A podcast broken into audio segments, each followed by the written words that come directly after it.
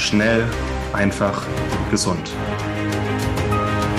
Dein Gesundheitskompass.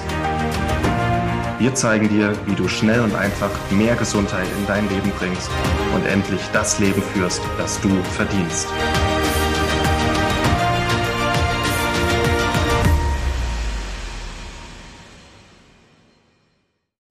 Hallo und herzlich willkommen zu einer neuen Schnell einfach gesund Episode. Schön, dass du wieder dabei bist und eingeschaltet hast. Mein Name ist Martin Auerswald. Ich habe heute einen Interviewausschnitt mit Dr. Simone Koch für dich vorbereitet. Dieses Interview ist vom Chronischen Entzündungskongress 2.0, der gerade stattfindet und für den du dich noch kostenlos anmelden kannst.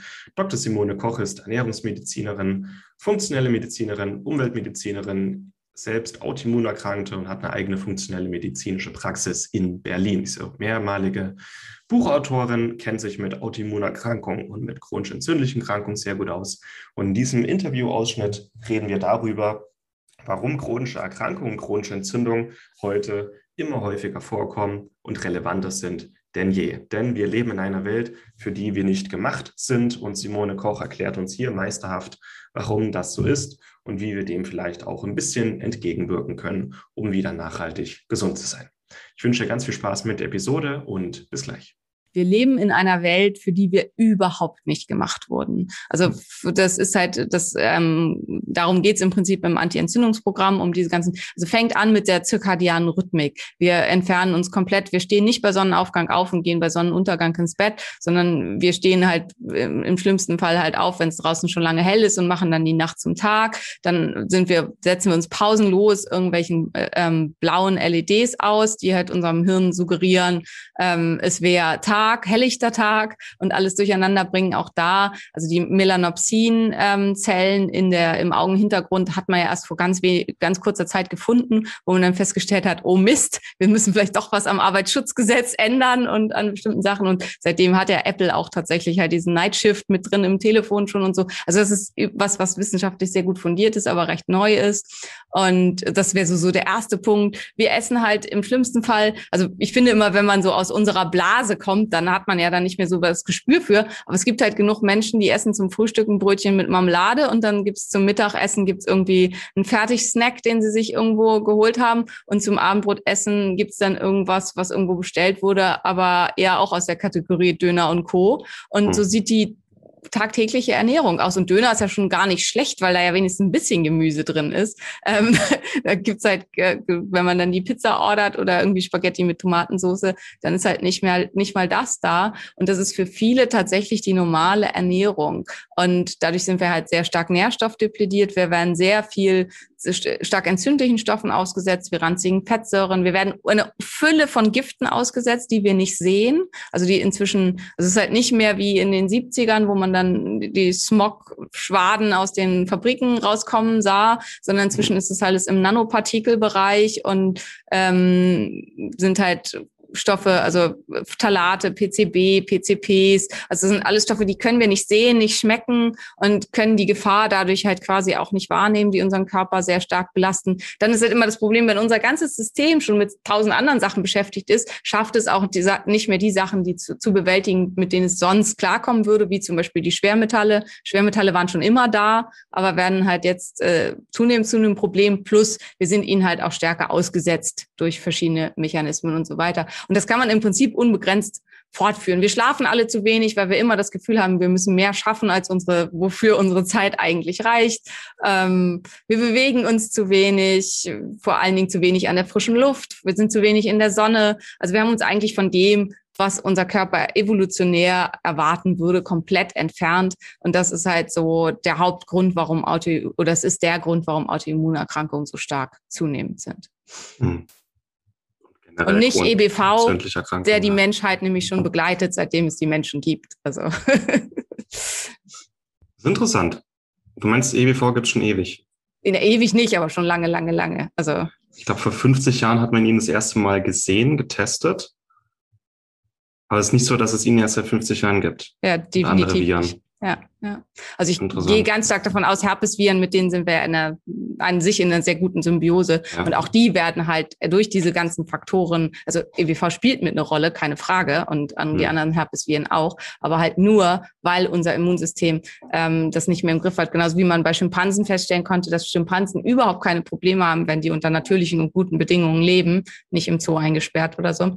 Ähm, Chlamydien zu bewältigen und wegzukriegen. Ähm, also Schimpansen entwickeln keine Unfruchtbarkeit oder langfristige Probleme oder so unter Chlamydien. Ähm, und warum wir die halt quasi nicht immunologisch abwettern können, liegt halt daran, dass unser Immunsystem durch diese ganzen anderen Faktoren bereits einen Schaden genommen hat. Und ähm, das finde ich halt wichtig, das so ein bisschen zu trennen von Ursache und Wirkung und so weiter. Also was tatsächlich miteinander zusammenhängt. Es ist definitiv so, dass chronische Entzündungen und so auch eine ganz, ganz große Rolle spielen. Aber warum warum, äh, Quatsch, ja, also chronische Entzündung sowieso, aber ich meine chronische Infektionen. Warum ist es so? Weil ähm, unser Körper dadurch, dass er halt durch alles andere quasi nicht im Einklang ist und nicht im, in der Balance ist, auch mit Infektionen, die normalerweise für uns kein Problem wären, nicht mehr zurechtkommt und die sich dann chronisch in unserem Körper ähm, ansiedeln und aussiedeln und so weiter. Und ähm, ja, also es ist auch halt was, was äh, mit Herpes so, wenn ich so denke, in der Zeit, in der es mir schlecht ging, hatte ich permanent irgendwelche Herpesblasen und halt auch wirklich dann so schlimm, dass sich die über die ganze Nase in mein Gesicht hochgearbeitet haben, weil sie den ganzen Nervenast befallen haben und so. Seitdem es mir gut geht und ich bei Wohlbefinden bin,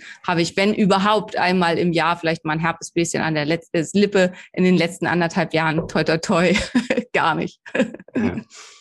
Das macht auch absolut Sinn. Ich finde es schön, wie du das erklärst, dass eigentlich viele Probleme, die wir heute haben, schon immer da waren, aber unser Körper einfach nicht mehr die Robustheit besitzt, äh, darauf zu reagieren und halt dann noch viele zusätzliche, unnatürliche, künstliche Reize dazukommen, die das Ganze fast irgendwann zum Überlaufen bringen. Genau, und genau. Ähm, ich habe es mal früh wieder gedacht, ist sehr, aktuell ist ein sehr starkes Zeckenjahr. Mhm, massiv, und die, ja. die Menschheit hatte schon immer Zecken und Borreliose. Ja. Aber wir sind heute in einem Zustand, in dem wir uns nicht mehr aus eigener Kraft gegen die Borrelien und Klebsiellen und Bartonellen, was alles drin ist, wehren können. Ja. Das ist irgendwie gruselig. Ja. ja, das ist genau der Punkt. Also, weil deswegen macht man auch in der Diagnostik von Borrelien, guckt man sich ja das ganze Immunsystem an und guckt sich halt an, was macht Interferon Gamma, was macht Interleukin 10 und so, weil man halt dadurch dann sehr gut sehen kann, ist dies eine Person, bei der zu erwarten ist, dass das Immunsystem nicht in der Lage ist, über die Borrelien und all ihre Co-Infektionen zu handeln. Und ähm, das ist halt diagnostisch wesentlich valider, weil man ja bei vielen, äh, also vor allen Dingen, wenn es halt so ein quasi Postborrelien-Syndrom ist, entzieht sich das ja gerne mal der Diagnostik Diagnostik und darüber kann man dann halt äh, eine ganz gute Idee bekommen, ob das ein Mensch ist, bei dem sehr, sehr wahrscheinlich ist, dass er damit nicht gut handeln kann und dann nicht gut mit klarkommt. Ja, sehr schön. Und da waren jetzt auch schon viele wichtige Sachen dabei, Ursachen, aber du hast schon immer zwischendurch, packst du immer so viele Praxistipps mit rein, was man machen kann. Eine Sache, die ich jetzt gerne nochmal nachfragen wollte, gerade weil, weil es zum Thema Entzündung und einfach auch Darm so gut passt, du hast jetzt schon ein paar Mal die Eliminationsdiät genannt. Mhm. Was verstehen wir genau darunter? Mm, da gibt's halt ganz viele verschiedene Formen ähm, von.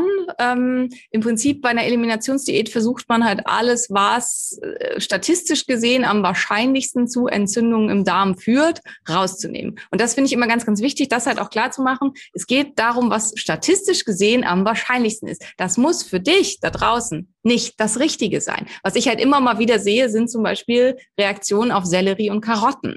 Ähm, die kommen in fast jeder Eliminationsdiät drin vor. Äh, bis hin zu, es gibt Eliminationsdiäten, die bestehen nur aus Sellerie, was dann halt, wenn man ähm, ein Problem mit Sellerie hat, natürlich eine Katastrophe ist. Ähm, also deswegen, als wenn es einem unter einer Eliminationsdiät kein bisschen besser geht, ähm, dann kann es halt eben sein, dass man was nicht eliminiert hat, was für einen immer noch der Faktor ist. Aber bei allen chronisch entzündlichen Erkrankungen würde ich halt als erstes immer ähm, das Gliadin raushauen, also Weizen, Dinkel, ähm, am besten halt dann auch die anderen Glutene, also Hordein und Sekalin, also keine Gerste mehr, kein Roggen. Und wenn man dann halt schon dabei ist, würde ich halt die ganzen Lektine erstmal eliminieren. Warum? Lektine machen tendenziell den Darm undicht und in der entzündeten Situation ist der Darm sowieso schon massiv undicht. Und dann will ich halt alle Stoffe raushaben, die den Darm zusätzlich undicht machen. Das heißt, damit sind dann raus alle Getreide, alle Pseudogetreide, alle Nachtschattengewächse, The. Ähm, Milchprodukte und am besten auch alle Samen und Saaten. Da stehen andere Gründe dahinter. Hier sind es Verdauungshämmer, die halt den Darm sehr stark mit reizen können, aber die lässt man dann weg. Dann geht's halt, dann lässt man Ei weg. Hier geht's ums Lysozym im Ei, was halt sehr stark entzündlich wirken kann. Vor allen Dingen eben auch hier wieder, wenn der Darm schon undicht ist. Also Lysozym ist an sich für einen Gesunden überhaupt kein Problem, ähm, weswegen die meisten Ei halt auch später wieder ganz gut tolerieren. Aber wenn Lysozym kann andere äh, Substanzen quasi so umschließen und kann die dann als blinde Passagiere mit in den Körper reinnehmen, wenn der Darm undicht ist. Und dann geht das Immunsystem auf die Barrikaden und kann halt ähm, tierisch Terror veranstalten, weswegen Eiweiß ein ganz starker Trigger sein kann. Und ähm, also das äh, lässt man dann halt auch eine Zeit lang weg. Außer man ist sich völlig sicher, man verträgt das. Also zum Beispiel bei Ei, ich habe Ei, glaube ich, also außer in Phasen, wo ich meine eigenen Programme ausprobiert habe, alles, was ich irgendwie entwerfe und mache, probiere ich auch immer selbst. Und dann habe ich halt auch wirklich AIP gegessen. Aber ansonsten habe ich Ei immer gegessen, weil ich einfach sicher war, Ei vertrage ich sehr gut. Und Ei äh, ist bei mir halt auch tatsächlich überhaupt kein Problem und auch war auch nie in irgendeinem Test irgendein Problem.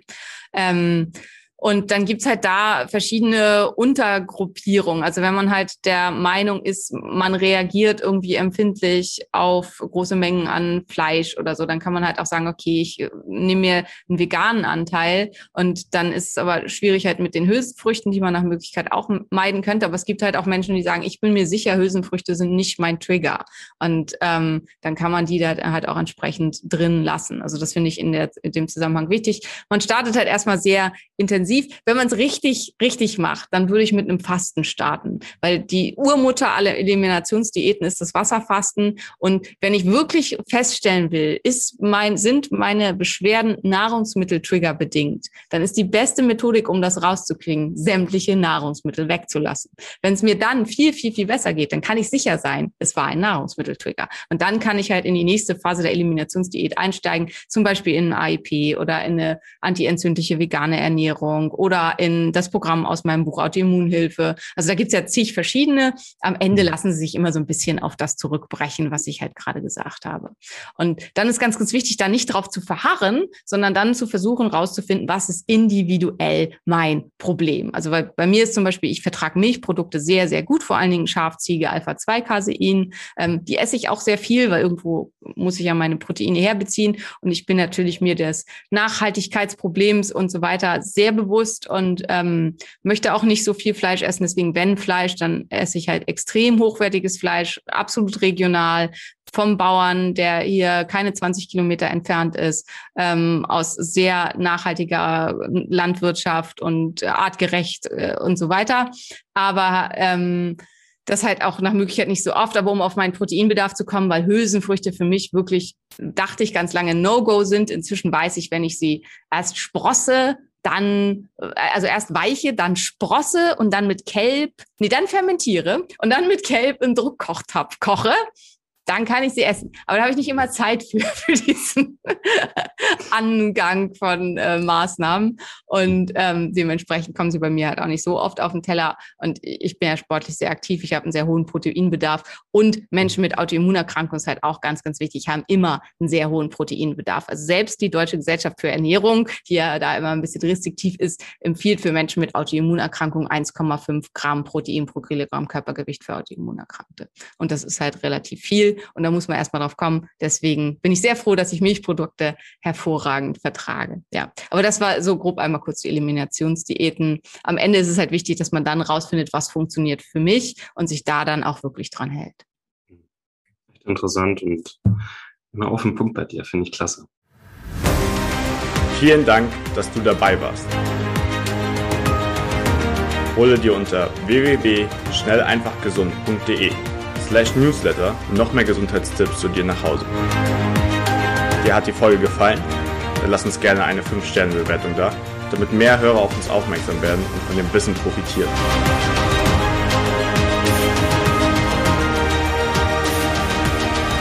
Wir wünschen dir eine gesunde Woche. Dein SEG-Team.